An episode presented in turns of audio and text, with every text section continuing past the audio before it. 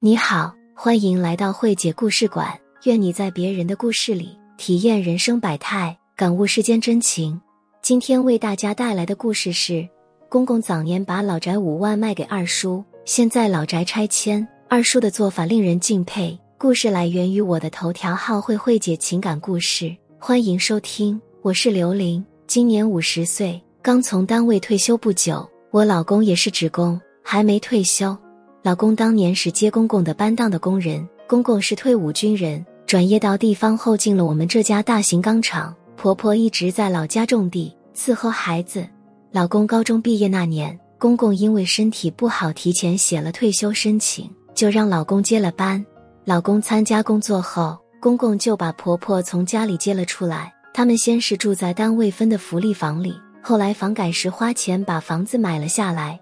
家里的老宅是公公婆婆结婚后自己一砖一瓦盖起来的。婆婆出来后就把钥匙交给了二叔，让他时不时过去帮着看看、浇浇花、看看树。我和老公是一九九九年结婚的，婚后我们最早是跟公婆住在一起的。后来大概是二零零五年吧，厂里盖了一批新楼房，公公提议给我们买一套。孩子大了，再住在一起不方便。当时公公和老公的积蓄加起来一共凑了七万块，房款一共十万，加上装修，至少还差五万。刚好二叔家的儿子也要结婚，他儿媳妇提出不愿意跟公公婆婆住在一起，二叔就跑到我们家来跟公公商量，问可不可以把老宅卖给他。公公毫不犹豫的就答应了。那时村里的房子不值钱，充其量也就能卖个三四万，但二叔一听我们买房子差钱。二话没说，就掏出了五万块给了公公。二叔是村里的赤脚医生，收入还可以。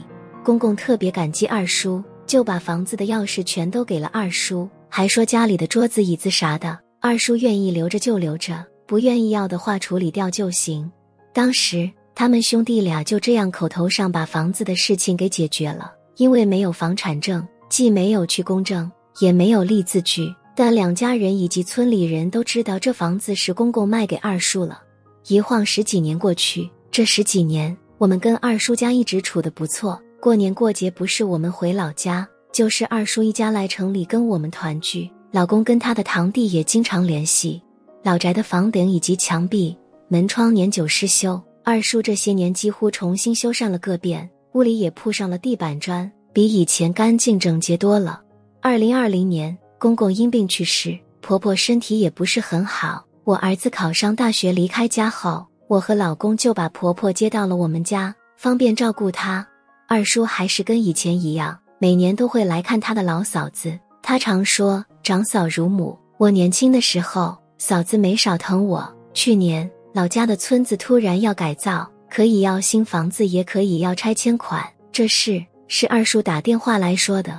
当时老公接完电话就沉默了。我问他怎么回事，他说：“二叔说老家的房子要拆迁，能拿到一百二十万补偿款。二叔让我们回家签字领钱。我很奇怪，房子不是卖给二叔了吗？拆迁款应该是二叔的啊。”老公回答：“我也是这么说的。当时那房子根本值不了五万，可二叔为了帮咱们，直接给了五万。现在房子要拆迁，多少钱也跟咱们无关了。”我点头称是，也没把这事放在心上。谁知不久之后，二叔又打来电话，让老公带着婆婆回家签字领钱，说房子还在公公婆婆名下呢。当初他们并没有办手续，拆迁款也得婆婆去领。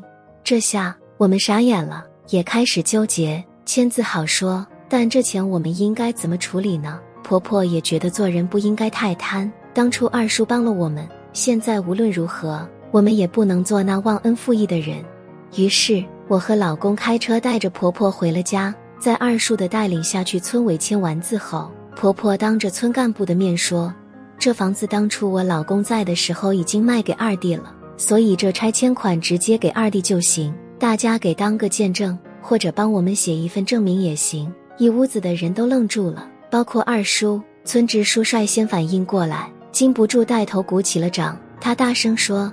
大嫂子，你是我见过最敞亮的人了。村里好几户你们这种情况的都打翻天了。我们今天已经做好了劝架的准备了，没想到你来这一出啊！二叔这时也接话说：“嫂子，你有情，我也不能无义。虽说我当初买下来了，但咱们没办任何手续。你现在如果不承认，我一点办法也没有。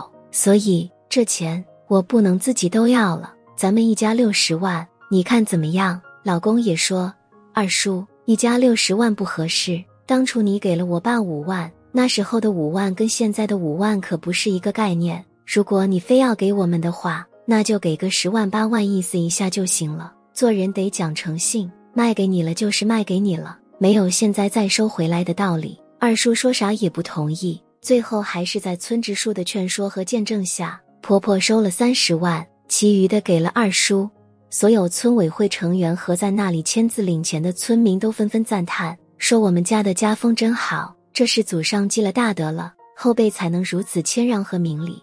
村支书更是拿我们家当了典型。去教育那些为争拆迁款大打出手的人家去了。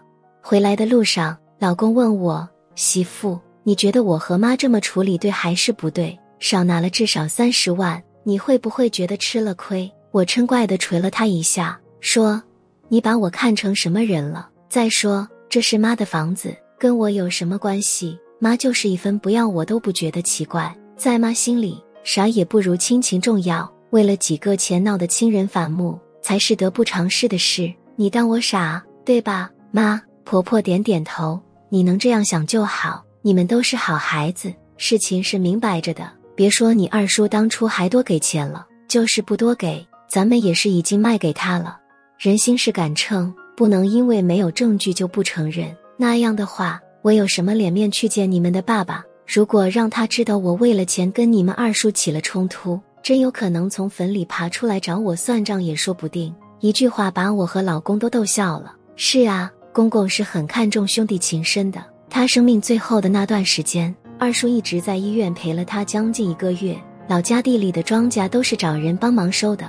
老公白天上班，想着晚上去替换二叔，可是二叔不同意。他说晚上清静，他们兄弟俩要说说这心话。现在想来。那时候兄弟俩可能就谈到过房子的问题，也说不定。之所以没有办任何手续，只不过是二叔信任我们一家人而已。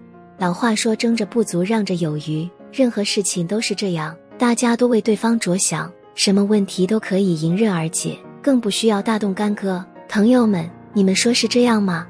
今天的故事到这里就结束了。我是慧姐，如果你喜欢本节目，欢迎点赞、留言、订阅我的专辑。愿我的文字能带给你一些愉悦和启迪。谢谢收听。